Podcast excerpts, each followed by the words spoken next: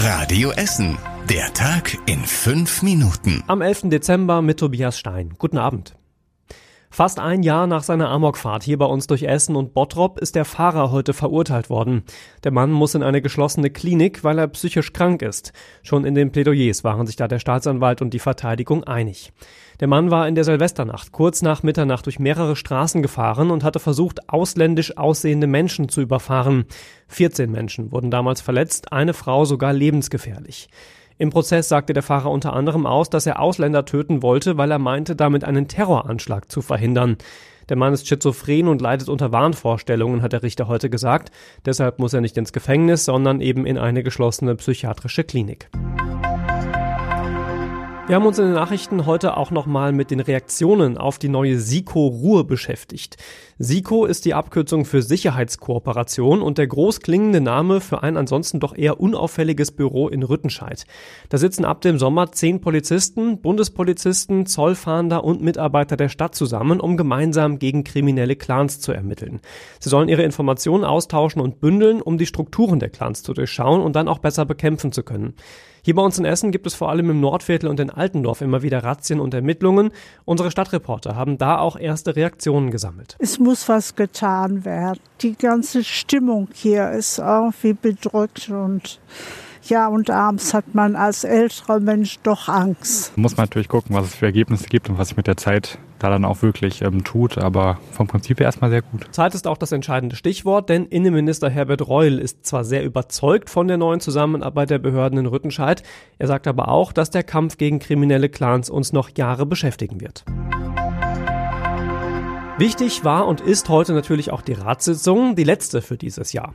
Um 18 Uhr aktuell läuft sie noch, der Rat hat aber schon ein Handlungskonzept für Demokratie und Vielfalt beschlossen.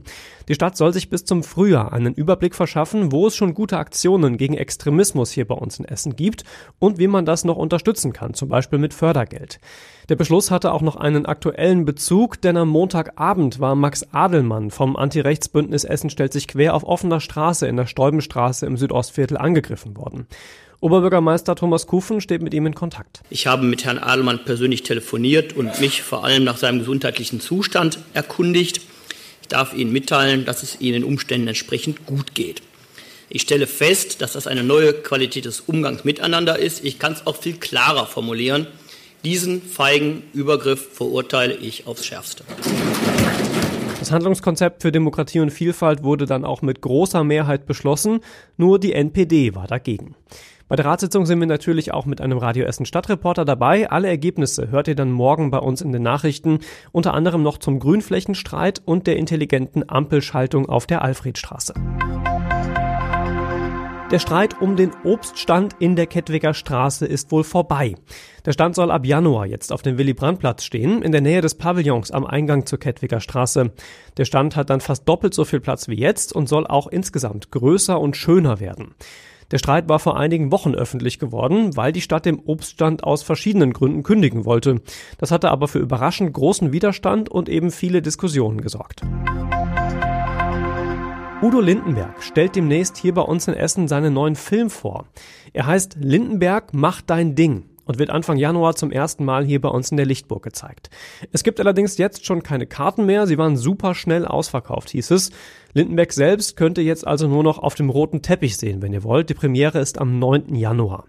Den Film könnt ihr aber natürlich noch sehen, der kommt regulär eine Woche später, dann Mitte Januar ganz normal in die Kinos. Und das war überregional wichtig. Der Green Deal von Ursula von der Leyen war heute das große Thema, denn sie hat heute die genauen Pläne dahinter vorgestellt.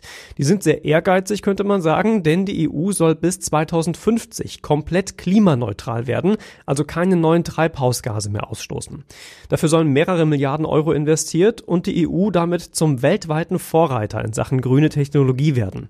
Ob das tatsächlich auch so umgesetzt wird, ist aber noch fraglich, denn Polen, Ungarn und Tschechien haben schon gesagt, dass sie gegen die Pläne sind. Und zum Schluss der Blick aufs Wetter. Morgen starten wir wie heute nass und grau in den Tag, aber im Laufe des Tages wird es dann ein bisschen schöner und ab und zu kommt auch die Sonne mal wieder raus. Dazu wird es dann aber auch wieder kälter mit nur noch drei bis fünf Grad. Die nächsten aktuellen Nachrichten hier bei uns aus Essen bekommt ihr morgen früh ab 6 Uhr wie gewohnt bei Radio Essen im Programm. Euch jetzt erstmal noch einen schönen Abend und später eine gute Nacht. Bis morgen. Das war der Tag in fünf Minuten. Diesen und alle weiteren Radio Essen Podcasts findet ihr auf radioessen.de und überall da, wo es Podcasts gibt.